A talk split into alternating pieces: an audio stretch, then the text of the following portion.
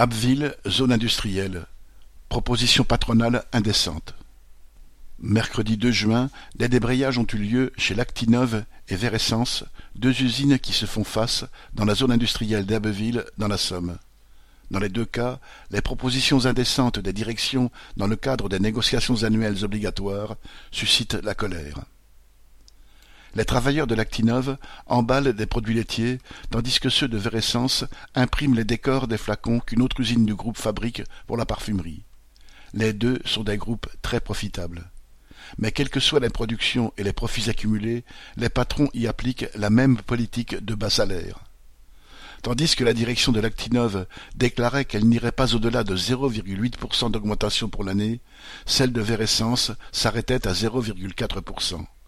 Dans les deux usines, il n'est pas question de prime Covid, ni même de prime d'équipe chez Lactinov.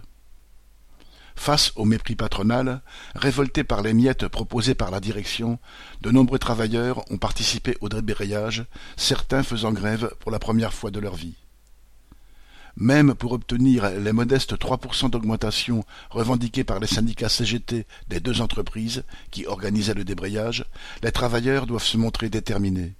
En effet, la réponse de la direction de l'Actinov a été d'assigner en justice les travailleurs grévistes en prétextant l'absence de procédure de conciliation.